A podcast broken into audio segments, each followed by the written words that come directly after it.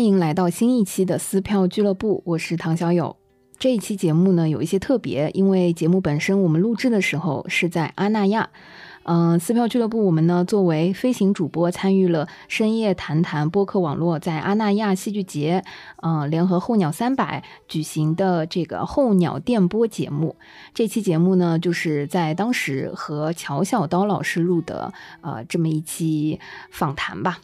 嗯，乔小刀老师在阿那亚戏剧节带来了他的一个特别的房子，也是阿那亚戏剧节期间十五个戏剧房子之一。那至于嗯，他的房子有什么神奇和特别的地方，欢迎在节目当中一起探索。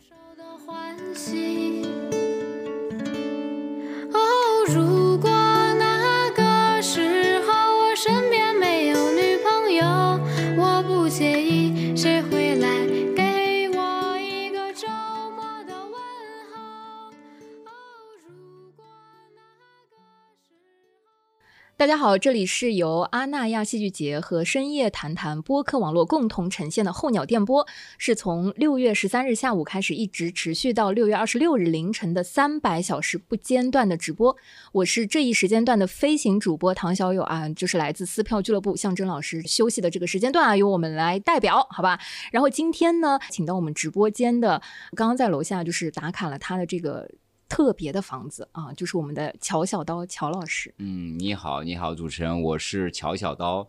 呃，我是在各位心目当中还定位为标签音乐人的 那个，现在是在盖房子的那个假假的建筑师。对对，我先把这个乔老师的一些特别的身份先给大家介绍一下啊，啊设计师、音乐人啊，民谣酒吧创始人、针灸师，哎重要重要。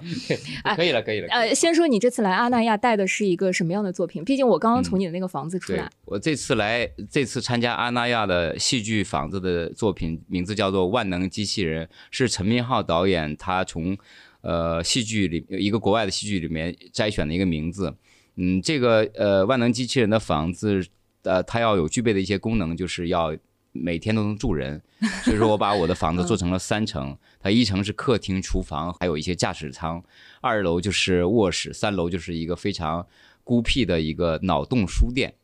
其实三楼也是可以爬上去的，那个太可惜了，我只爬到了这个一楼，就是嗯因为跟三楼我把梯子偷偷的撤掉了，因为就怕你们爬进来，因为你们并不是抑郁症患者。会 所以听说这个房子还可以，就是什么上天入地下海之类的啊。呃，最早是我是想把这个戏剧房子让呃体验的这个住宿的客人在海里居住，嗯呃，所以说我用了四驱的呃那个发动机，嗯。用了呃这个水上的所有的驱动器，嗯。呃，它可以开完全开到海里，嗯。呃，那有人就会问，你开到海里一定会被风吹倒，会淹没吗？嗯。每这辆车子的左侧有十二米长的浮排，右侧有十二米长的浮排，加上这个车子三米宽，它的浮排的长度和那种力学的算法，还有风能的算法是不可能被吹倒的。感觉很像那个菲律宾的那个，就是有浮排的那对对对种船哈。呃，然后呢，但是孟京辉导演说让客人住在大海里，他手握的驱动器，他万一往大海深处开，不安全我们是回不来的。所以说，为了嗯考虑我们这个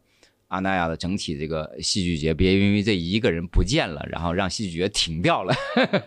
还是所以说全我把我把所有的这个在海上能够水陆两栖这种功能全部取消了，它只能在陆地上跑。懂懂懂，现在这个是精简版阿那亚版，或者说就是审核版对对啊对，对这一辆车。然后还有很多解锁功能，你你就需要这个入住者自己体验，而且还配了一辆小车，成为他的腿。我当时决定这条腿是是我自己用的，因为我不想走路，嗯、所以我就当时寄这个房子过来的时候是一起把这个小车带过来，嗯嗯，结果这两天成为说是阿那亚呃呃这个嗯最自由的兔崽子，因为我特别霸道，我我几乎什么路都可以进，嗯嗯，就是嗯不。管你是园区里的，还有商业街里的，嗯，呃，甚至是保时捷去不了的地方，我都可以去。就是在这个园区，我现在能感受到一些呃一一部分金钱的失灵啊，就是嗯关键是要便利，对，就是要方便，而且大家都让我，嗯因嗯为不知道一个什么奇怪的东西过来了。嗯嗯，然后那些那些人都投来羡慕和憎恨的眼光。我刚刚走进来的时候，呃，它正在吐泡泡的那个状态，就是在嗯阳光下，就是太阳落山也比较晚嘛，嗯然后那个泡泡在那个光线的折射下就非常的梦幻。哦，谢谢，那个呃那个都是舞台效果而已。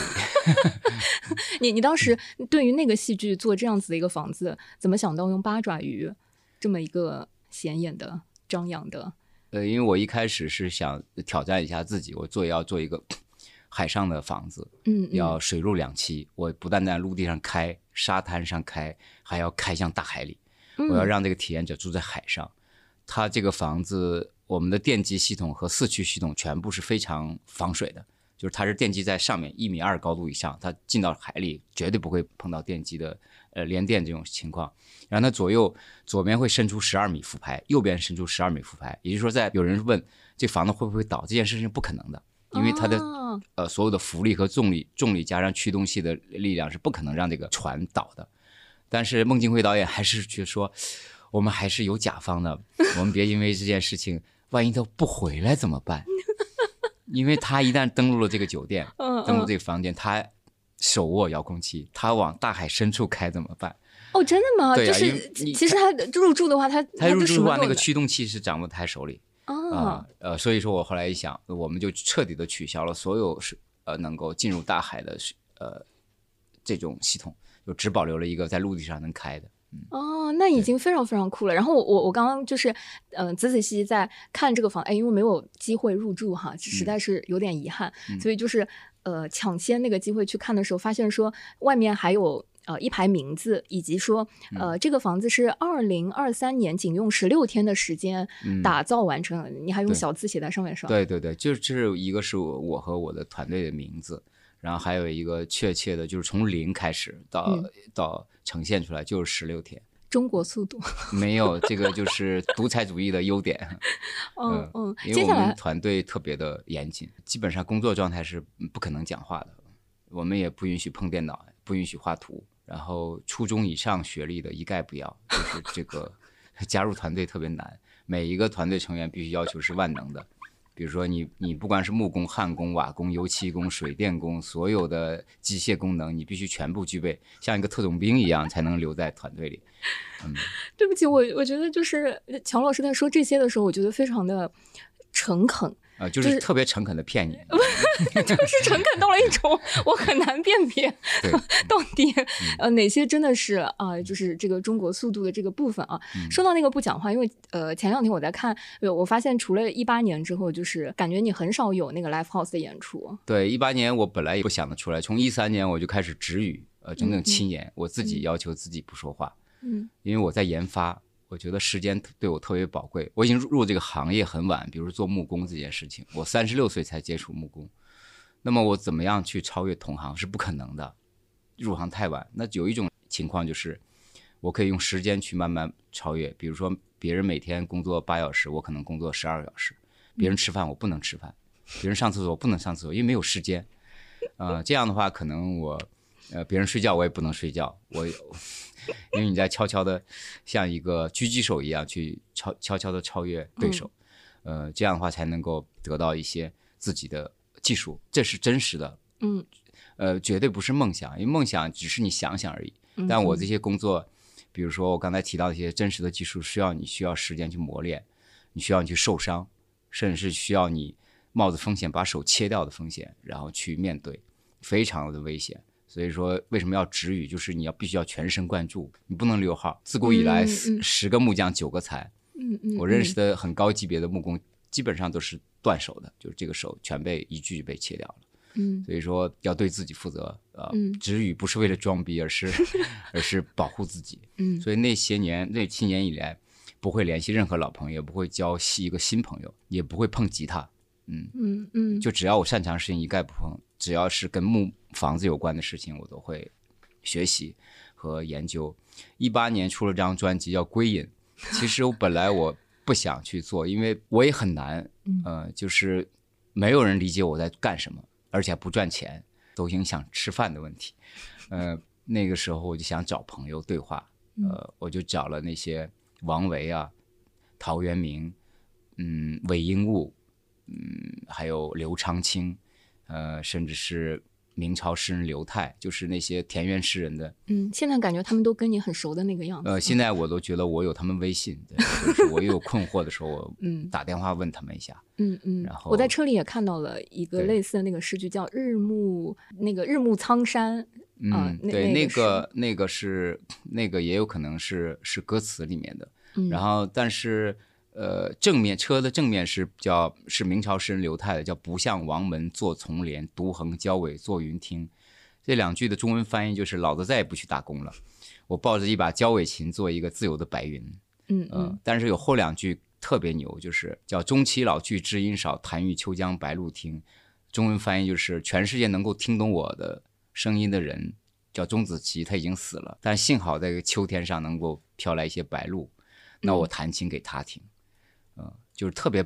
悲壮的，因为读了他们之后，因为我在那个年纪在读他们的诗歌，和我在年轻的时候读完全理解程度不一样。嗯嗯什么那些美好的田园诗，全是大悲剧，特别悲惨。嗯嗯然后我就跟他们对话之后，我就随便的用他们的词加了一点点旋律而已。我也知道那个不好听，我也没有那么大的那个。那老师，你当时就有这个感觉吗？我知道不好听，非常不好听，但是但是一八年我就觉得要把它做出来，因为如果不做的话，我一辈子都不会再把那张专辑做出来。我、嗯我根本不用去想的商业和和其他事情，那个我就要感谢，在我最逆境的时候那些古人对我的帮助和对我的、呃指引。嗯呃，就是没有人类跟我沟通啊、我觉得他们就像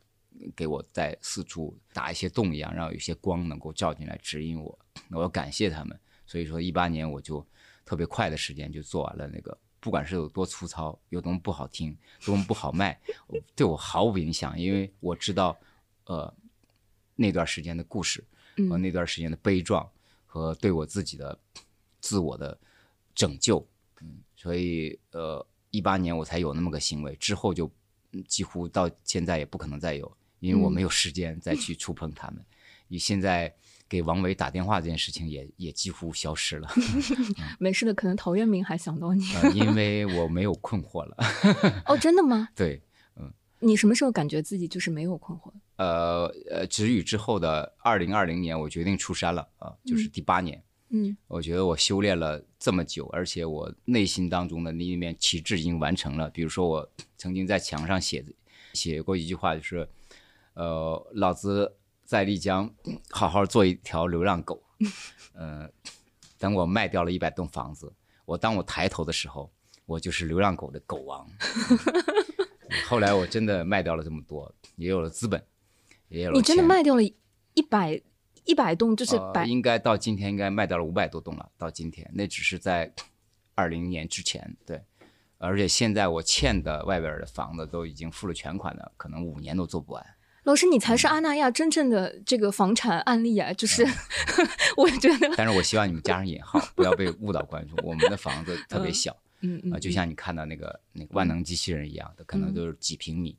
也没有具体的那种适用功能。我只是觉得，我如果想进入建筑这个行业，我不能像我的前辈那样，因为我追赶不过他们，他们太厉害，他们会画图，他们有有建筑资格证，他们有人脉关系，我什么都没有。嗯那么对我来说，很简单的一个问题就是，他们用过的东西我不能用，嗯比如混凝土我是绝对不会碰的。他们的建筑是放在地上不动，嗯一百年嗯都不动。我的房，我的房子，你们觉得是车的不？我从来都觉得没那是车的，只是我会跑的房子。嗯，我要嗯让我的房子在路上奔跑，嗯嗯，我要让让我的房子会唱歌，我要让我的房子会掉头。嗯嗯，比如有个嗯风水师说：“哎呀，你这栋房子风水不好，应该面向西北。”那我一开油门，方向盘一转，它就朝南了。嗯 嗯，然嗯后这都是呃，这都是我这么多年以来对建筑的一些所有的具体的五十五种实用功能的学习和实践，并不是学习技术，而是对防风、防雨、抗热、防蚊虫、防雷电、抗震所有的这些这些结构你怎么总结出来那五十五种？就就是因为我一样一样的攻克，嗯一样一样的困难的去面对它，然后一直到今天，对于一个比如像昨天陈明昊导演找我，然后进了我的房子之后，我就把所有的赞美之词去掉啊，他就说了一句话，嗯，他说你的房子为什么没有味道？对对对，因为我刚刚自己进去过，就是没有新装修的那种，没有油漆味，嗯没有甲醛，嗯没有嗯木蜡油，没有所有的聚燃酯气的味道。嗯，嗯。如果太阳再怎么暴晒，而且我是外观是铁皮的，比他们那房子还吸热，我里面有隔热层，你进去不会太热到。啊，啊是的，而且我的里面通风系统，甚至是天地通风系统都有，都是靠自然的风力。呃，就这些系统都需要这个人去自己慢慢解锁。所以说这一晚上绝对不够。嗯呃这句话，这句话，陈明昊导演这句话就等于给我最大的认可 啊、因为对我来说，我特别知道，马上要做个房子，马上要住人，嗯你绝对不能碰任何一点油漆，要不然的话，房房子你再漂亮，你再视觉，再适合打卡，但是大家命要紧呐、嗯你看嗯文艺文艺晚上的甲醛 你你什么时候把这个房子正式打造完的？命题作文，因为它很像，其实是三个命嗯题作文哈。其实我差一点想放弃这个阿那亚这个，因为是去年我都把房子都做好了，但是去年的阿那亚嗯，取消了。对对对对，啊，但我是一个永远在嗯干掉自己的人，就是我觉得去年的是我去年的想法，呃，但是就这个月呃六月份和七月份，哎，我感觉我要压榨自己的时间都已经已经挤不出来了。嗯然后呢，呃，但我还是觉得，嗯，明浩导演还有那个还有梁琛，就是觉得还是特别诚恳，我还是愿意愿意插队啊、就是嗯等于这个十六天真的是插队进来，就放下其他赚钱的项目。嗯呃，这个是不赚钱的，大家都知道，都是为了艺术献身了。嗯，好的，赞助商们听一下哦，这一趴这么好的房子，这么好的项目，现在不挣钱，还有一个商业机会啊。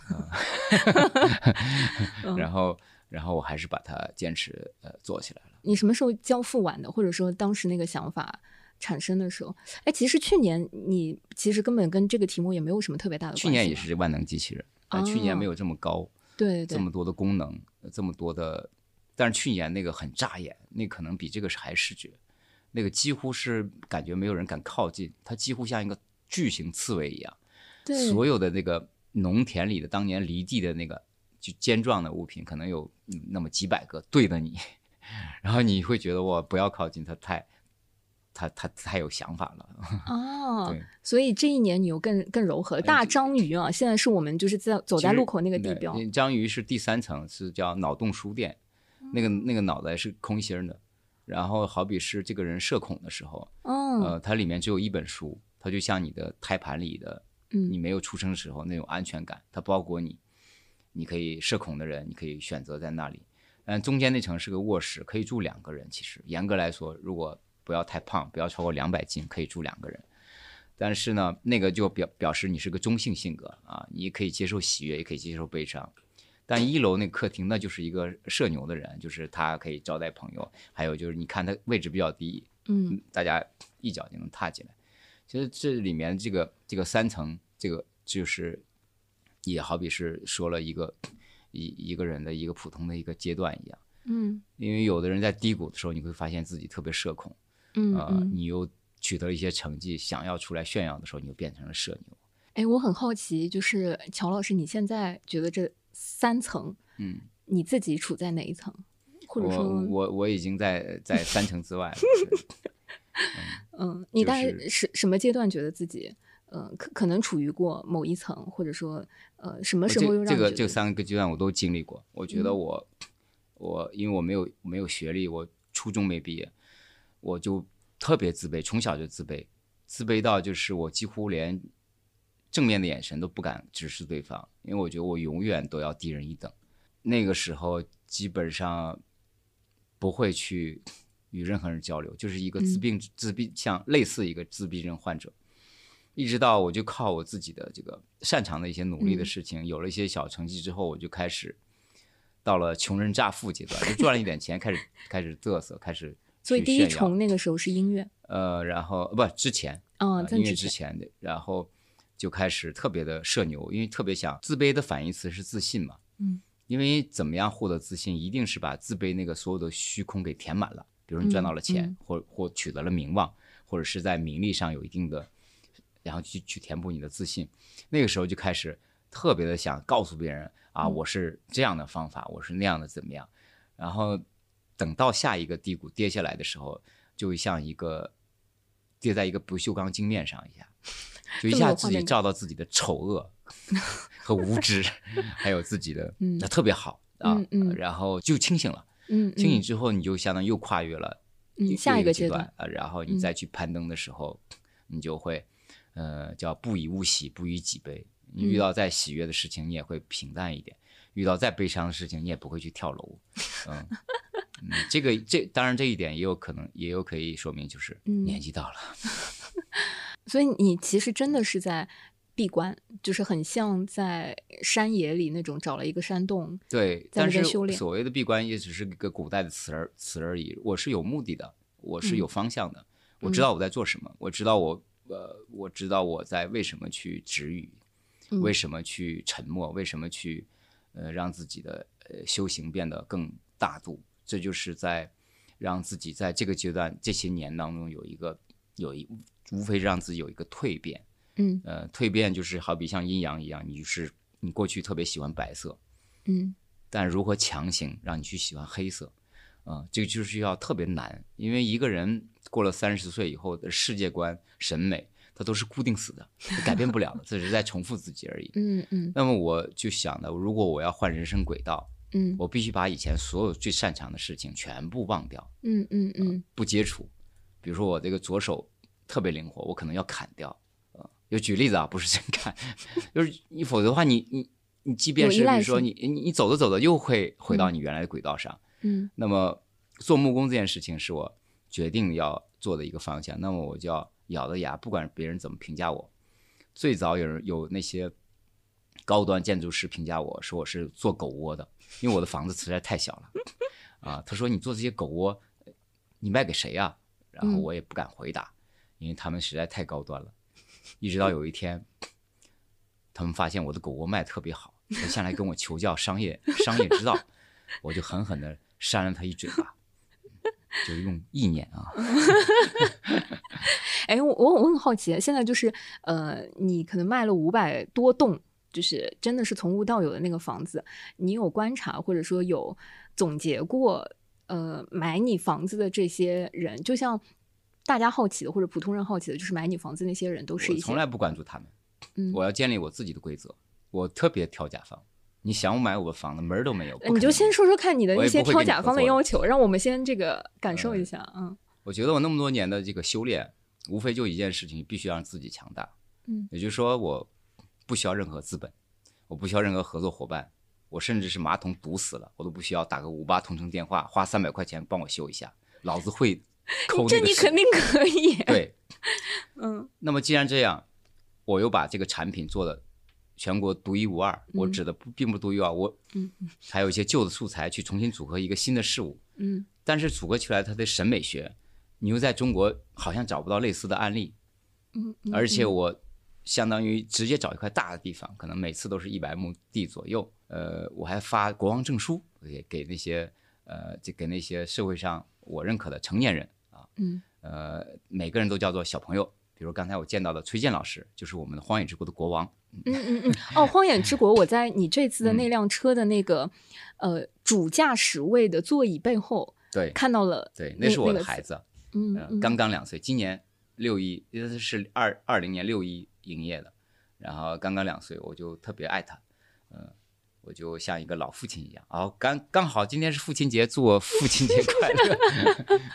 祝我的孩子能够长寿，呃，祝祝愿我荒野之国能够活到第五年再倒闭再破产。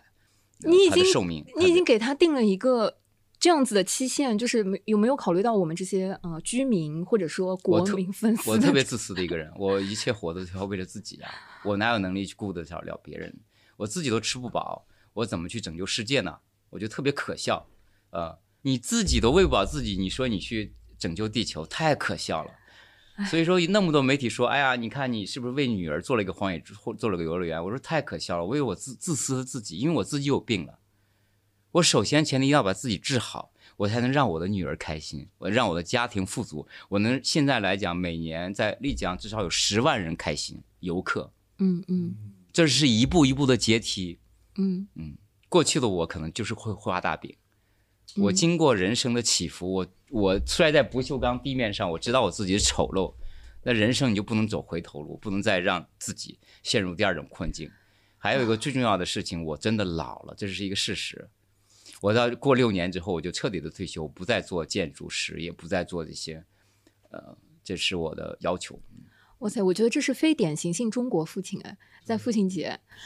而且这里我稍微插一句，我刚刚戴耳机我没听呃，象征，嗯我一直都有一个巨大的疑问，不知道你有问到，嗯不好意思，我插一句，这个是我赶紧的，我也想知道你的那个 私心。就当时你不顾一切抛下了音乐这件事情，嗯去做建筑，嗯是因为音乐你觉得你已经搞搞完了吗？或者说你不好玩了，还是说你已经都玩妥了？就我自己认为这句话是特别夸张的，我在自夸。呃，请你们在听众朋友面前耳朵里面加上引号。我自认为我有还有别的潜力可挖掘，嗯但是我的寿命有限，因为一个人青春期无非就是二十年之内，他就基本上就走向衰老。因为你在青春期建立之前你是无知的，你不能够呃为社会做什么事情。对我来说，是既然生命这么短，那你要赶紧的放弃一些事情，因为一个人只能做一件事情。呃，但是有一个事情叫隔行不隔里，我觉得音乐和建筑和厨师是一模一样的，只是你如何去找一些文字，啊、找一个冬字，找一个红字，找一个光字，然后扔到锅里，加上油，加上盐，一炒之后呢，这首歌竟然起了个菜名，然后你一旦凑出了十首歌，竟然是这十道菜竟然是一个餐厅的名字，嗯就是一张专辑。对我来说，房子也一样啊，嗯无非我就是找到木头，嗯嗯找到铁，但是如果说你没有混音功能，你找不到那些帮你编曲的人，你可能很难把这道菜给起出一道菜名。所以说，我对我的职业规划来讲，为什么六年退休？因为我就是真的想在我五十五岁以后，我就做一个医生。呃，要做医生，，对我就是人家现在新的身份是针灸师啊，对对老师，你有没有注意到？我已经 对我已经在为退休前，呃，基本上嗯呃，呃，这十年以来，我基本上都都在学医，呃，都是要挤出时间，就像压榨我的骨髓一样。我明明没有时间，我明明知道专注很重要，但是我还要，呃，用用挤出时间去去把这个几个行业给它弄通，嗯嗯，让嗯音乐、让建筑、让医学，他们一定是一回事儿。嗯嗯。嗯，我昨天在看的时候，我刚想说，就是乔老师能不能给我们搭搭脉？这种就是我我我们这种就是非常不健康的 一些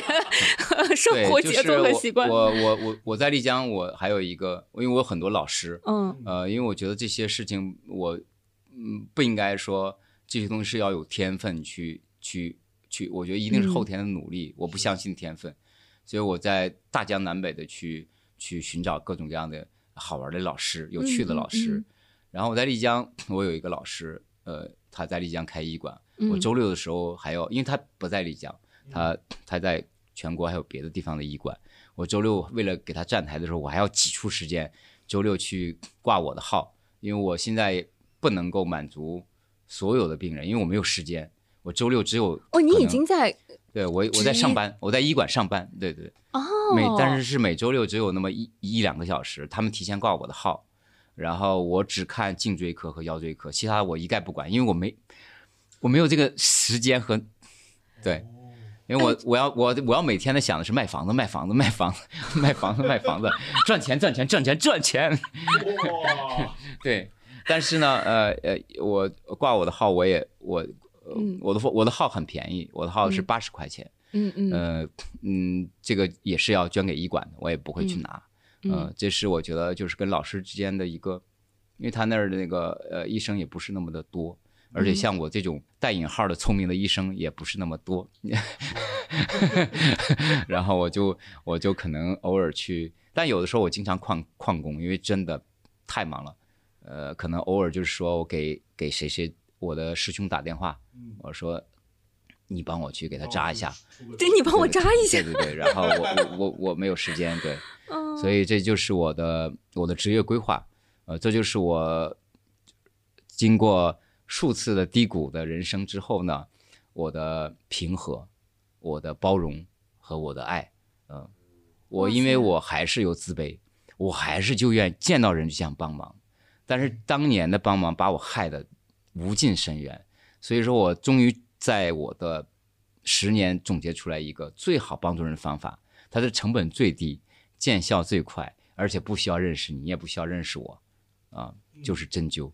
嗯嗯嗯那我的问题是，就这些房子它本身就是这种视觉上的这个部分，那可能我比较肤浅啊，我这个学设计出身，嗯这个部分你的灵感从哪？其实我没有，我从来都没有说过我有创造力，我是一个就会抄袭的人。我所有的东西，因为没有一个物件，比如说你眼前这个磁带，你这你这个纸张、这个植物，都不是我出生的，都不是我发明的。我觉得，比如经常有人说，呃，音乐人说这是我原创的，服装设计，那个棉花也不是你种的，那缝纫机也不是你发明，你只不过是一个组合术专家。嗯你把这些材料组合在一起，那个吉他也 Gibson 也不是你产的，对吧？那个那个六根琴弦也不是你定你制定的规则，而且你从小就复制，你从小一出生你是个复制品，嗯那个音阶也是老师告诉你的对，红色这个颜色蓝色也是老师告诉你的，大家都在抄，叫板什么你在这搞什么？世界独一无二。你比如说你要办了一个画展，你说我在空气里办了五百幅画展，我们人类的眼睛都看不到，哦，太原创了。哎呦，我会觉得，象征你从来不用话筒和从来不采访人，你做了一千年的节目，没有人听得见，我觉得你太有想法了。是，但是你只要你用话筒哎，只要你被有采访者、受害者的，只要你有哎哦哈是的，啊，我们就要进入规则。是，大家都在用旧的素材，用现有的菜嗯去炒而已。对对，所以说这些视觉的东西，我也肯定是杂志看看，互联网看看，呃，电视看看，呃，这些有些就是就随机的剪就好了。是，对你有用到什么你就用什么，这个就是缘分。嗯、对我来说，我又没学过美术，啊我初中没毕业，你非逼着我问灵感，然后我还要还要装成一副大师的样子。向老师，我告诉你啊，我的灵感来自于我的童年。哦，对，我没有，我他妈啥都没有，我来的所有的童年都是极其的悲伤。哇，且说你怎么就是把厨师这个角色，我我觉得刚刚那个乔老师在说厨师这个角色做的这个事情，好像跟你做音乐、做建筑、做很多的事情会有互通的，就是一个炒杂菜，就是那个感觉。象征老师嗯炒这盘菜，他就是个厨师。嗯，这个节目如果他不找嘉宾，这个嘉宾有可能是黄瓜，对下一个嘉宾西红柿，下一个嘉宾是鸡蛋对。然后他一旦炒多了，炒到一百八十期了，嗯他就可以开餐厅了，这不就是厨师吗？嗯嗯但是他能够把握酸甜苦辣咸臭，那个是他的天分。嗯嗯，这个节目到底受不受欢迎，或者这个盘菜哪盘菜卖的到底好不好，甚至一这一百零八个嘉宾里面只有一个嘉宾点击量超过两百万次，那他会集中将来只卖鱼香肉丝，这不一样的道理吗？大家都是在借鉴，都是在 这个规矩里面，除非你告诉我你不是人类，嗯。哦，我觉得。你竟然用狗的语言跟我对话，哦，你好 好有创意。对，嗯，且说呢，我觉得这就是你闭关悟出来的道理吗？对，嗯所以你自己对自己这种变化是满意的吗？到我这个年纪，我已经四十八岁了，呃，我会告诉我自己，首先我不再不需要交新朋友，嗯我有很多很多老朋友对，但是都十年没见到了。这次在阿那亚，我见到很唯一最多的一句话就是小刀，而且都是主动给我打招呼，因为我不好意思跟人打招呼，我怕人家忘了我是谁，我特别自卑。然后呢，他们跟我说一句话，就是“哎呀，十年没见了，十年没见了”。但是他们最终聊了几句，发现就我的状态特别好嗯啊。当然，我也会鼓励他们，很很虚伪的，鼓励他很虚伪的鼓励他们。因为我这个年纪，我要是再去交新朋友，嗯那就是利益存在利益关系。嗯嗯对于我这个年纪，不需要再，因为没有必，你都到了这把年纪了，你还在再交新朋友，可挺可笑的，说明你这个人的能力差到什么程度。嗯，哎，我问一个，就是停留在我一八年印象当中的，和今天又嗯把这个画面重合在一起的那个部分，就是嗯，小刀老师，你是不是特别喜欢嗯泡泡机？就是嗯，我记得一八年我我在糖果看那场演出的时候，嗯它的收尾，它的最后也是有很多很很绚烂的那个其实这个对我来说就是呃大数据的市场测评，哦，嗯、这就是商业数据推导出来的。嗯。就是我在寻找一些，可以确切的说，我在淘宝购买物件的时候，我要知道什么东西受欢迎，哦。啊、我要问，我要把淘宝的每一个卖家当成老师，呃，嗯虚心向问这个店怎么接，这个物品怎么使用，这遥控器怎么用，嗯。泡泡机也好，烟雾机也好，还是甚至喷火装置也好，我们都能喷火，嗯，无非就是你要搜舞台设备所以你的都能，这都是太常见的道具而已。嗯嗯这是你一用，你只要用在舞台上嗯，就不受欢迎。为什么？大家会觉得常见，这正常常见。嗯你用在你用在一个一个正在跑跑的汽车上，大家认为他在放屁，在车尾像放屁一样。嗯它就是你把你把正常的一个逻辑思维放在一个不成不正常逻辑思维里，就叫跨界。嗯嗯这所有的东西，呃，但是什么东西能够代表所谓的浪漫或童年效果，这也是大数据。嗯这你一搜搜索，我觉得我们有互联网思维都能够得出来的，并不是我爱，而是因为我要被市场化，嗯，我不能再像我过去那样的接受艺术。对于我过去的状态来讲，我只是完成了一个圆形的一半。比如说，我就提到一个变现两个字，嗯嗯什么怎么解读变现呢？就是把梦变成现实，对吧？嗯嗯变现。但我认为这是个半圆。嗯我这个年纪在之后的理解就是，继续往下走才能画成一个完整的圆，就是把你所有的梦变成现金，才是真正的变现。嗯因为你所有的事情再理想的话，我觉得实现出来，比如你办一个画展啊，嗯特别容易实现。我，有人说说我的梦终于实现了，但一张画没有卖掉，嗯嗯我觉得这个梦好像没有那么的完美，是吧？但如果结换一个结局，你有一个想法实现了，把你梦实现，把画画展办成了，但是最终全部卖光了，变成了现金。哦，这种变现的手法简直，你会觉得你这个人突然间有了信心，你想办下一个、嗯，第下五十个画展，嗯而且整个的，比如说你甚至有了一身的疾病，你就因为这种自信和这种大家对你的鼓励和期待，嗯。突然间 正反馈 就是嗯。有一种默默的一种心理学力量，你就会觉得、哦，我的罗锅应该直起来一点，因为我的自卑应该应该阳光一点啊，嗯。啊我的抑郁应该应该去多多晒晒太阳，嗯嗯。嗯，这是我对我现在这个变现的一个解读。我在四十岁以前，我并不觉得变呃变现就是要变成现金，而是变现就把梦实现就好了。嗯对，我莽莽撞撞啊，对，这是我我觉得靠谱我我觉得可能就是像郑老师刚刚说的，就是我们在之嗯前遇到你，或者说不管是在舞台上看到你，还是嗯可能私下见到你的时候会有的那个感觉。然后现在隔了一段时间，觉得那个变化，看到感觉是，嗯、虽然大部分的人可能都在说。谈钱不丢人，或者说嗯。大部分人都在说啊、就是应该可以聊一些跟钱，或者说大家其实行动上或者很很多操作上是在追逐钱的，但是嘴巴上是不会聊，不会嗯。那么、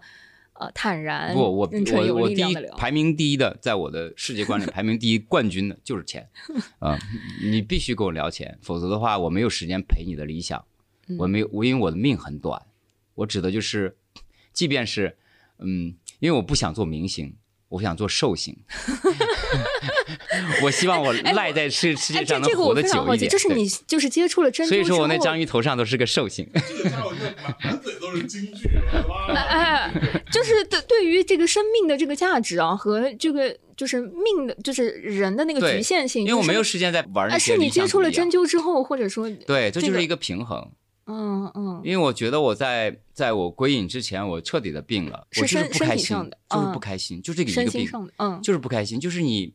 呃，你比如说那个时候我我在我在归隐之前，我那一年去了一百二十六所大学讲座，我还举 你这个数的真的很具体，那对啊，因为一年三百六十五天，嗯。我要让自己治疗迷茫，最好的方法就让自己忙起来。然后一百二十六场讲座，再加上四十五个城市的演出，那不就是一年过去了吗？劳模，我给我自己一年的时间治治好我自己，但没有治好啊。嗯嗯，我发现我还是没有方向，嗯。我不知道我做什么。嗯。呃，所以说这件这个事情就是我在那个地方在云南沉淀了几年以后，我才慢慢慢慢的找到了自己的嗯。本真，嗯嗯嗯，就本来的真实。嗯。我才知道，我如果我是个农民的孩子，那我一辈子要保持我的土里土气的本色，不要去装逼，嗯。不要说假话，不要去恭维和故弄玄虚的给人画饼和，你都这把年纪了，你还在那儿这个说一些不切合实际的话，呃，尤其是如果说我单身还可以，但一旦有了孩子，我觉得嗯。这各种各样的压力，它它就自然而然的来。那么我更要去警醒自己，不是一个人跑了，那可能是一个家人或者是家里的父母的人一起跑，嗯。那就这个人要变得有责任感。这责任感就是来自于你对新生命的一个爱护，嗯，那你就更加的知道了方向的清晰度，嗯，只有 满足了经济，呃，嗯。你才能够嗯实现家庭的更好的一个和谐，这是一个事实。当然我，我这么说可能会被人骂，因为并不是所有的人都够都能够通过努力去买来来满足家庭这种经济收入，嗯真的不是的。这个社会就是这样不不平等，就是这样的。嗯嗯，哎，我我觉得非常有意思啊，因为我我呃昨天在看，就是呃乔老师你这些年做的很多的那个建筑，其实都是在自然环境里的。对。就是呃，在云南以大自然为背景也好，还是在农田啊等等这些，嗯。我我想说，哎呀，以前我那么喜欢的一位啊民谣歌手嗯。老师，现在造了这个房子。多么有意思！然后我我不能说是个挑事儿的问题啊，就是我非常好奇，就是你到了阿那亚这一次来，嗯或者说最近感受到那么多的从上海过来，感觉在某一个上海的小区或者是社区的那种非常现代化、非常嗯方便、比较便利的那个感觉。对，我不知道你你是第一次来阿那亚吗？还是我是呃久仰阿那亚 已经很多年，我很崇拜这个项目。愧是这个，终于有一个呃叫陈明浩导演和、嗯和梁琛的一个叫一个建筑师，他们给我打电话，嗯嗯，因为我是一个从来不去找业务的人，我嗯我就像一个自闭的人一样，我被动的在那儿默默的让自己闪光。咱们这个叫然后等你发守现株待兔了的时候，，对对对，我叫饥饿营销，对，嗯对我故意假装天天说没时间，其实是有时间的。然后呃，然后他们终于找我，我就觉得哎呀，我听江湖传言，他们这个项目呃完美的已经极致了，而且只找头部的。他们这么多年以来为什么不找我？是因为我不够努力，我不够出挑。终于找到我，可能是这两年可能又爬到了一个高度而已。然后我就特别呃，就是很开心的来。所以其实是在去年的时候就已经去，年但从也没来过，包括跟陈明浩也是昨天中午才见的第一面，你们之前一直是网友，一直是他都给你发发卡哎，发题哎，他给我发啤酒呢，还 但都是都是那种快递啊，但从来没见过面。嗯然后一直到我来最后，我依然觉得他在我心里的美好是是在审美来讲是国内没有能够呃同样的项目与阿那亚去媲美的，非嗯常的棒。你是看了一些戏吗？还是哪些点，或者说呃，哪些比如说我看到这些保洁人员他们捡烟头的动作，他们的夹子是否干净，他们处如何处理垃圾桶，他们对洗手间在什么时间能够打扫的清晰。呃，因为这个我是我不能以建筑师的职业去跟建筑师一样的看那些建筑的比例、色彩、质感。啊、我也不能像个销售员一样问一下你们卖的好不好，多少钱一平米。我要更观察他们不愿意观察的角落，嗯就要主要是考虑看运营方面，嗯，呃，直接很赤裸的问你们冬天的运营情况怎么样，因为节日肯定人很多，嗯，嗯，但没有嗯节日呢，嗯嗯嗯嗯是不是就没人了？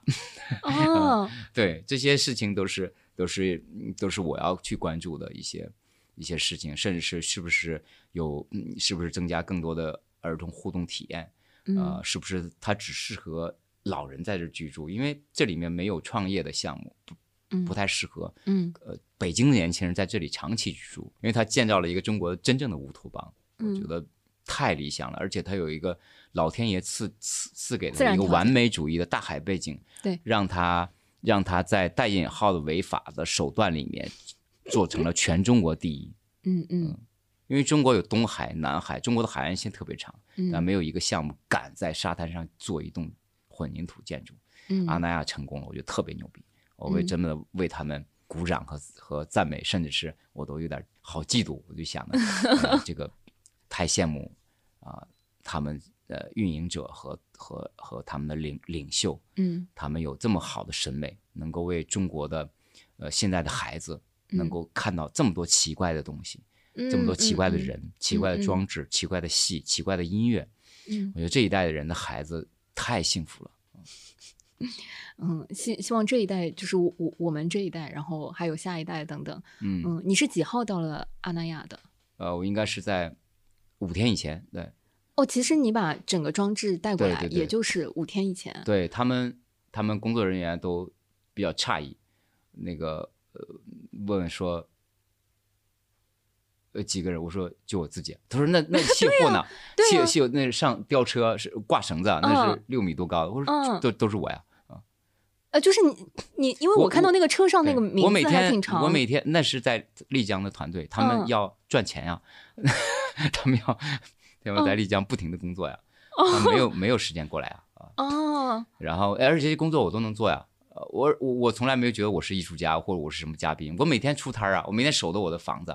啊，我每天在那儿打扫呃打扫卫生，处理细节。他们有的游客把这个东西弄乱了，我要摆放规整。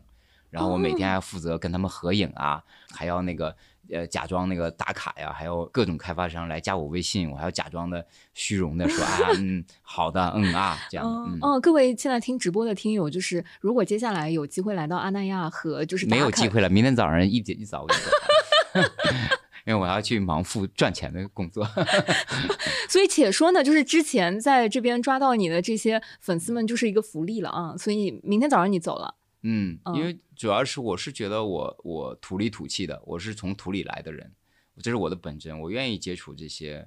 呃喜欢我作品的人，我嗯。愿意跟他们合影，嗯嗯而且甚至是我愿意去给他们讲这个东西是怎么做的。嗯嗯。嗯，我我我不觉得累，因为包括像主办方都觉得，哎呀，乔老师你怎么你怎么自己接电，你怎么自己在那那儿那个那个出加水，那个、那个，嗯，这这我觉得这是我的工作呀。嗯嗯。嗯，对，哇。我我现在非常羡慕，就是抽到这个卡能住在这个房子里的住嗯，客。昨天晚上那个那个女孩走的时候，还在房间里用手写了一张就是纸条，就是说赞美这个我们有多细致。她有解锁很很多的那些她写了，她说小技巧他说按了。喷火器了。反正就第一个，她是发到小红书了，有那嗯种赞美。她昨天晚上那个是手写了一张纸，嗯留在房间里了，嗯，然后立刻被我藏起来了。因为否则一不小心大家就知道哪里可以喷火。我一整天这个房子都在喷火。呃其实也不是，我觉得呃，因为马上游客要进来了，嗯要，保持室内整洁。哇，哎，我我我真的非常好奇，就是这么多年哦，乔老师，你做了这么多房子，你自己觉得最有成就感或者是最喜欢的是哪一栋吗？没有一栋都没有。嗯我在不停的干掉自己，呃，不停的那个让让自己就是逼迫自己去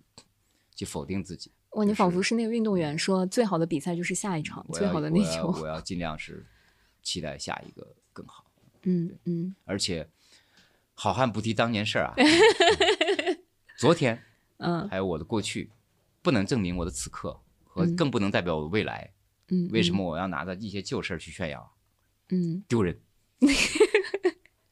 哎，我觉得如果有机会听到我们这期节目的呃甲方或者是一些感兴趣的朋友们，就是仿佛就有一个 deadline 啊，或者说有一个期限，就是在未来的五年之内啊，如果你感兴趣，或者是还有机会找乔老师定制房子的话，要赶紧了。我感觉你的订单已经排到了什么明年呐、后年呐、这些，嗯，排到第五年以后了。五年前就已经满了。崔健也是插的队。呃，像像那个每一年的那个插队的，就压榨我时间的特别多。嗯，呃，比如像去年，去年《向往的生活》这个节目，哦，那个树屋，那就就树屋、沙滩车、海上那个娱乐中心，还有、嗯呃，甚至那两个狗的狗窝，嗯 嗯，还有那个铁匠铺，它几乎所有那些奇怪的房都是我们做的，它整整嗯。耽误了我两个多月的时间。你真说人家是耽误你。对对，因为因为他们他们，我就直接问他们，就这个就破坏我的规则了，就是嗯。也、我也不会要你全款，嗯嗯。按规则来，你有多少预算就给我多少预算就好了，嗯。然后我也会给你给你画个草图，但任何甲方我都要求你付我全款和没有草、没有 图都没有草，开盲盒哎，就是每次都是这个是呃要对我充分信任，还有就是嗯。我要更加努力，让你明明想你要个五分的东西，我要给你个五十分的东西。嗯。呃，所以像去年的欧阳娜娜那个展览都是在插队，像你像这样的嗯朋友关系，还有还有这些大的节目 IP，嗯。呃，我包括阿那亚的戏剧节，呃，都是赔钱项目，，Q 你们的啊，都是赔钱项目，但是呢，呃，都要破坏我的规则，但我嗯。心甘情愿，我我我爱他们，嗯。我我渴望来到阿那亚，我能学到东西，嗯。我能够见到老朋友，我能够嗯获得大家的掌声，给我虚荣心，呃，更多给我更多的自信，我需要，嗯，太实在了。呃，就是 没必要，没必要再说假话了。哎如果拿设计师，因为我觉得挺有意思的，你从来不说自己是建筑师啊之类的。我看你很多的那个介绍里面，设计师、呃，音乐人，嗯，对。然后呃，微博之眼创始人啊，酒酒吧老板啊，其实那些那那个我那个只是你们原来的那种呃定义和标签，嗯对我来说我特别痛恨，就是我呃一个人身份标签多，只能证明一件事情，这个人什么事儿都做不好。所以你现在最喜欢的是我现在就是你看就一个身份，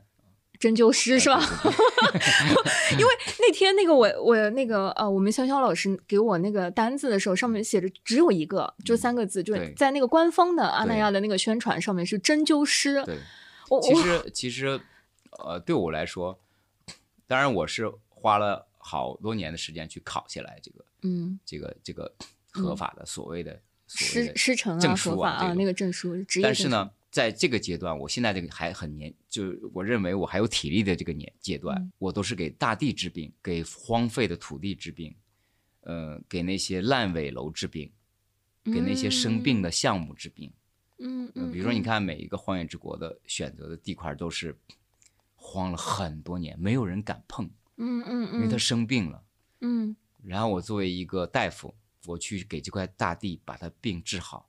让嗯。更多的人进来，让这块地赚钱。嗯让它变得很健康。这个是在我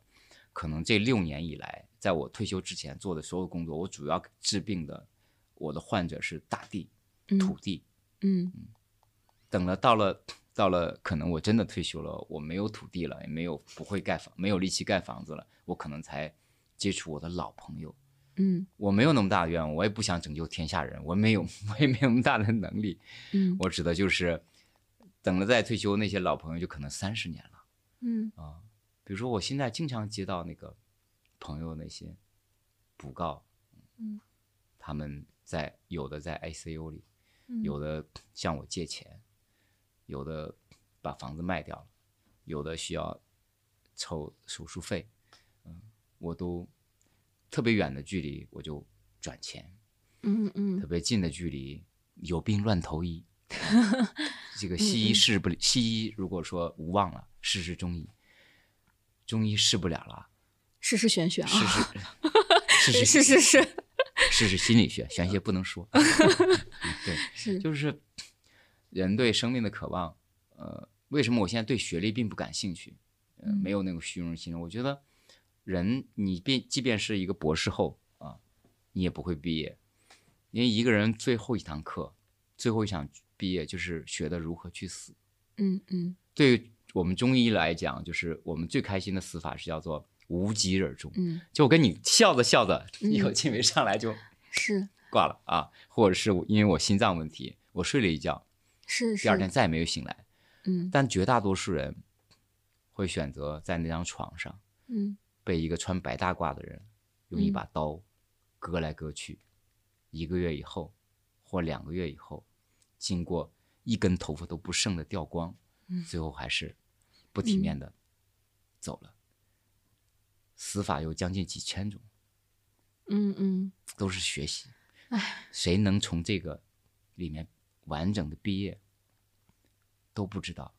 经常有那些高学历的人嘲笑我，说你懂力学吗？你做的这些房子风一吹就倒了。我就跟他讲：太渊余迹，七门尺泽，三里峡溪，迎香成晚，不容解析。嗯，他就不说话了，他说我是神经病，因为我说的东西他不懂。你有过之前追逐学历的，或者说，有啊，哦，嗯虚荣心太强了，因为没有学历嘛，就觉得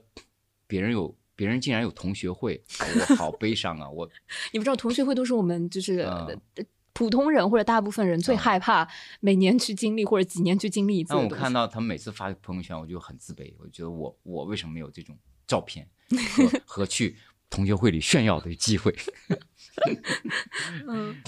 啊，一直到这个，一直到觉得嗯就是一个自我的成长的一个领悟，嗯并不重要。所有的外衣，所有的品牌，所有你所谓的假光辉，都是是有保质期的。嗯回到本真，你就才是你一直要追求的事情。嗯，保持你的本色，保持你的原来的面目，是一个什么样的东西，你就是一个什么样的东西，别去 刻意的去装，嗯嗯，很累的。肩上东西能丢就丢，很累的。嗯，我我就不知道是不是巧合，因为听乔老师你说起来，那个八年出关的那个时间，其实嗯差不多应该是二零年。对，二零年，对，嗯，是你你觉得跟所谓的疫情或者外部环境的那个变化，疫情没有人影响我任何事情，天天加班。嗯，对我说是实话，嗯没关系，嗯，没关系。也也是因为你你你当时你嫉妒我恨我没关系，这事情已经过去了。我真的天天加班，因为嗯太忙了，嗯，是也是因为在云南的关系吧，或者说到处跑啊，啊，到处跑，想尽一切办法的。嗯 嗯，但是你喜欢上中医或者说针灸，是在呃出关之前，就其实是在二零已经十多年了，嗯一三年就开始接触，嗯然后也是乱乱学，没有目的，走了很多弯路，走了五年，整整五年的弯路，所以其实木工和针灸一样的，是在你一二一二年、一三年同一时间开他们俩是，通的，嗯医学、建筑、音乐、厨师、直播都是一模一样的，嗯就看你敢不敢拆掉挡在你面前那道墙而已。嗯。我昨天又回去把嗯你之前那个专辑在嗯网易云上我又拿出来再听嘛，对，我就在想说，嗯，现在的乔老师，嗯，我乔没变，我没变，可能我也知道你想表达，就是可能我的音乐里面听的是很可能让你安静，可能让你平静，所谓有一些治愈功能。荒野之国就是一个医院，我开了一个巨大的医院，这医院没有、没有大夫，不需要挂号，但需要买门票，你进来就莫名其妙的开心，嗯嗯。但可能你开心多久我保证不了，你可能嗯。五秒、或五个小时或一整天，嗯。但你出了我的医院，你不觉得现在你离开你你现在的现实社会的医院，你可能也不不知道好与不好。所以我如果说医院提不了这两个字的话，很敏感的话，那么我会对听众们说，我开的是心灵医院。嗯嗯。呃，比如说我认识有有很多是那个游客，嗯，就莫名其妙的认识，就是因为出事儿了。就比如说他们在诗歌书店里面，嗯。把门锁上，在里面哭了四个小时，因为他们都是重度抑郁症患者，嗯嗯，是因为别的游客进不去，就开始像类似像那个像那个呃举报了一样，说有人在里面啊哭啊怎么样，或者出什么事儿了，嗯然后我才你去，我作为工作人员去、去去那个敲他的门，才知道才认识。嗯他说在里面特别释放，嗯就整个的这段时间所有的积蓄的崩溃，就在这个这个里面全部打开了，特别开心。嗯然后许巍老师那次去诗歌书店，他直接告诉我们：你们不许任何人进来，嗯我要在这里面待五分钟。结果他在里面待了整整半个小时。嗯嗯，这些事情就这样的这样的所谓的案例啊，特别多。嗯，但就跟现实现实一样残酷。你离开这个医院，嗯就没有 所以还是向内求，靠自己。对他不，他不是一个纯外力我现在。我现在可能也没有那么大的才华和和积累的时间去把音乐做得更好。我本来嗯就是个门外汉，本来我就是个业余的音乐人。那么我现在经过我多年的一些修炼，靠我的组合和拼凑，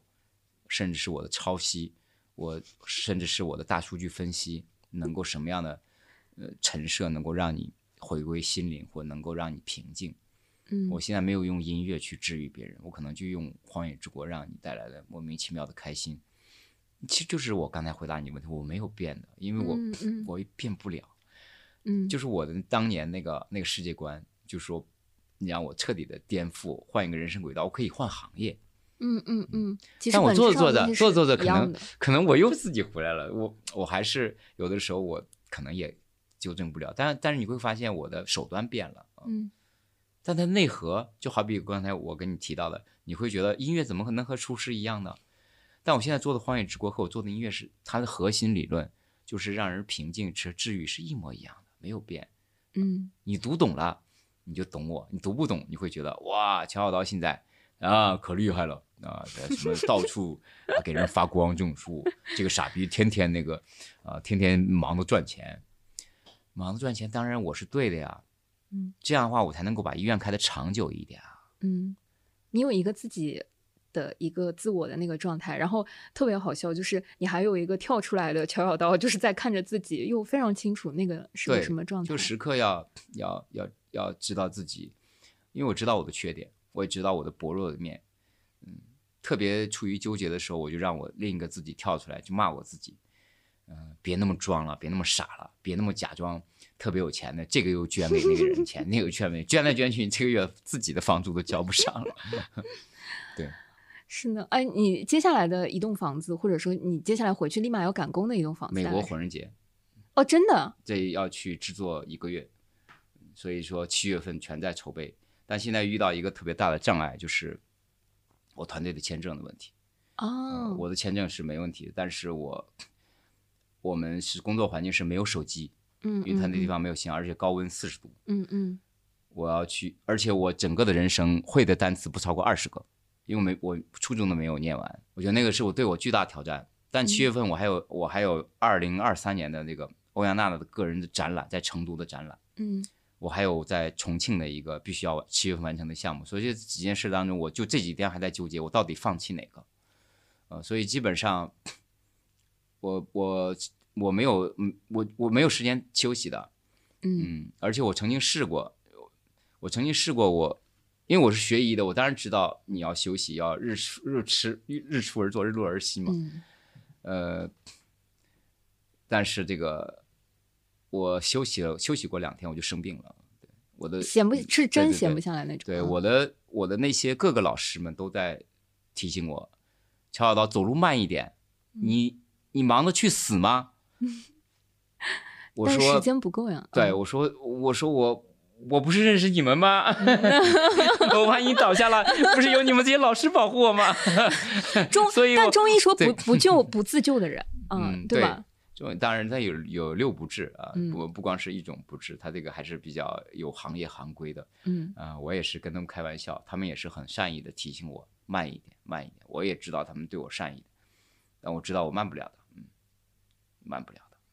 现在更多的是责任，更多就是你对你对这个社会的意义，嗯，社会的意义就是在这个阶段，呃，就是在我们有我们体力能够非常非常有体力的阶段，非常能战斗的阶段，非常能够到陌生地，然后用几个人力量能完成一件极其速度快的事情，剩下的时间真的不多了。嗯，我能在能在能能多留一些房子，尽量多留一些房子，这就是一个社会责任。我觉得我的房子别看是破破烂烂的，但你放外边十年二十年不会坏的啊。所以我希望他有一个人，将来在我退休的时候，把我们所有的破烂全部买下来，变成一个博物馆啊。这就是对更未来的小朋友，嗯更未来的这种啊他们的成长，他们可以有一个可以参观的地方。嗯嗯，说实话，我真的觉得什么破破烂烂的房子这句话也只有就是创作者自己能讲，就是也只有乔老师自己，因为这就是本真嘛，你没必要把自己的艺术标榜的那么，你也是这些破烂儿组成的。对我来说，我就是实事求是的照着念，就像你念稿子一样，嗯实事求是。稿子上面写的就是今天的温度三十七度，你就不要念成八十七度，就是废铜烂铁嘛。你比如说有人说我是都是捡来的，对，是的，我就是捡来的，嗯不去辩解。你去捡一个试试啊！你在中国上大街上你去捡一堆铁试试啊，早就被人先捡的光光了，怎么可能捡得到呢？嗯都要花钱去买。嗯，因为我今天走进去，我还是觉得非常的精致，连那个咖啡机的那个摆放、那个嗯。尺寸，包括里面那块，咖啡机是马克西姆，呃，这个节目现在说的最重要的事情就是马克西姆咖啡机是在中国在非常一个有名的一个品牌，它在七月二零二三年的七月十四号，就是一百三十岁的周年，在北京的马克西姆餐厅有一个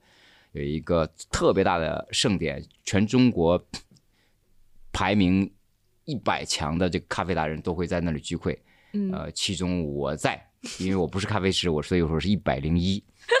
借你们这个节目做一下广告，对，好的，好的，这个在北京的话，很很多在北京的这个小伙伴应该是有机会可以去呃打卡感受一下。对，如果说你们在这个节目里骂我，那么排名第一的骂的人，我有可能送你一栋价送你一台价值七千六百块钱的马克西姆咖啡机，快骂我呀！真的黑红也是红啊！我现在是能感受到乔老师真的是就是百毒不侵、无无坚不摧了。现在是，嗯，真的非常有意思。就是你刚刚讲到要去火人节啊，要要各种啊，就是感觉你的七月份、八月份，包括后面的行程，真的就是非常的满。对，明年是武重庆荒野之国，后年是武汉，但嗯今年我要强行插队要做北京荒野之国，所以说你嗯想想，这五年基本上是订单是嗯是不可能再嗯，嗯，所以我无需给自己做做广告啊、呃这仿佛给我们可以定好了一个就是荒野之国的这个旅行打卡路线了啊，就是蹲一下北京、重庆、武汉。但也是我在这儿故意的炫耀的饥饿营销而已，也有可能实现不了，我我们就倒闭了。不是要有要有，至少这五年你说好的这五年可是一站一站的把它落实下去。其实呃有的时候我也会讨厌我自己，你讨厌什么时候？就是就是我经常会收的我说不要说未来没有发生的事情，嗯因为它是一个不确定的。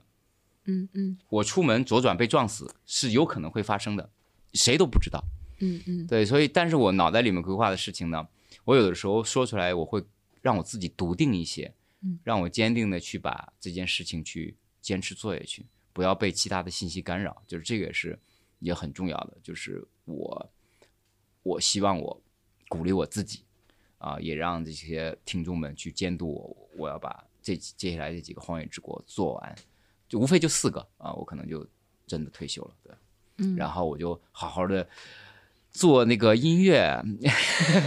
出专辑，呃，做一个厨师，炒菜给你们吃。嗯 嗯，哎呀，我觉得乔老师说的这个最后啊，就是感觉仿佛是一个相信相信的力量。然后，嗯、我觉得在阿那亚就是有一种。呃，好像是乌托邦式的，大家都在做梦的那个感觉。嗯然后，呃，有的大家是觉得，哎呀，我索性躺平啦，或者是呃，能够一直待在一个乌托邦里，仿佛就是一个很快乐又非常羡慕的一个状态。那乔老师，我我感觉你就是一个行走的案例和行走的那个 力量，说，嗯，就是没有什么躺平的这个时刻，还还是要非常用力的把梦都一个一个去实现。我不想去误导这个。我们做了一个节目，说，哎，你们应该要要像乔小刀那样。我觉得这是这是我特别深恶痛疾的。嗯我们我所说的所我所吹嘘的一些自己的案例，无非是嗯在讲我自己的故事。嗯我觉得每个人要做好你自己的事情，你要写你的自己故事，不要千万不要去呃去走别人的道路或者模仿别人的影子。嗯、你有你自己的擅长的事情，你去一直坚持去做就好了，而不是说今天想做做旅行，明天又想去呃又想去划船，后天又想去骑自行车。我觉得你就一定要选你给我给的建议，就是你选你生命当中排行榜冠军的一件事情就够了，坚持做下去，就可能几年后应该是有收获的。如果说几年后没有收获的话，我觉得要做善变的坚持，就是你要调整自己的方向，因为社会在变，可能你你你有些方向你要错位了，你调整一下角度。但人的理人的信念和理想是不变的，你还会咋坚持你做第一的喜欢喜欢的事情。我不希望我成为一个什么呃样板和领袖，我是一个呃我是一个特别大的失败者。我在讲讲我在讲述我炫耀的事情，无非是想想反删十几年前嘲笑我那些人的呃意念嘴巴，就老子并没有像你们所说的、这傻逼，你看在北京混不下去了，滚蛋了吧？嗯，他也就这辈子就这样了。嗯，我只是在接受媒体采访也好，还是说去炫耀也好，我我在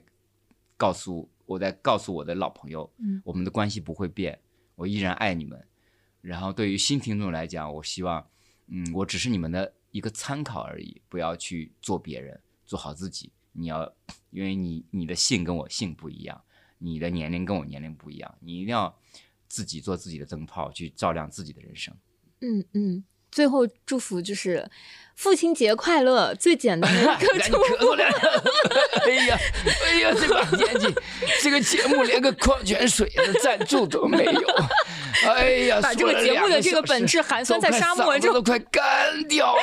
哎呃，呀，真真的是我我觉得，我希望是嗯典型又非典型性的父父亲节的中国式父亲的那个状态。嗯，我特别喜欢跟你聊天，我觉得你特别平和。我今天聊的也很开心，也很顺畅，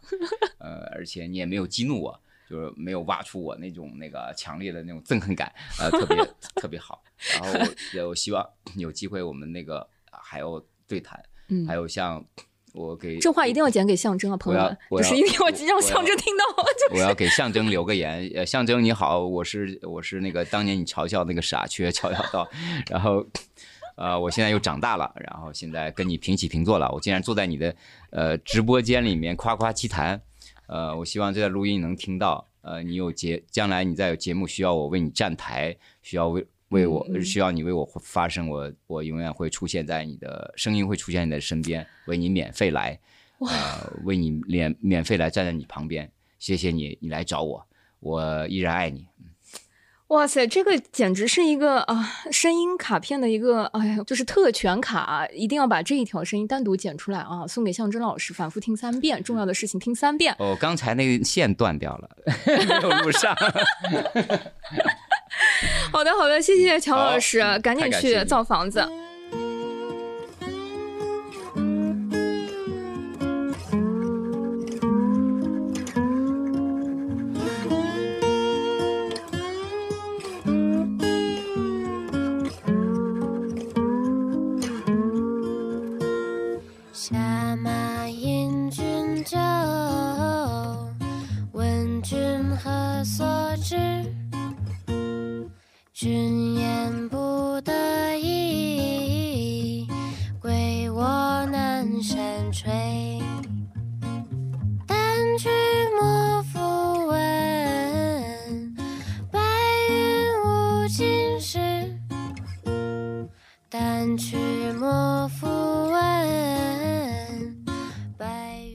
收听本期撕票俱乐部。你可以在任意泛用型播客平台收听我们的节目。欢迎在小宇宙平台与我们互动。喜欢我们的节目，可以在 Apple Podcast 给我们评分。也可以添加撕票小助手微信 s ticket club，加入听友群，和大家一起分享撕票体验。谢谢你的喜欢。无灵魂，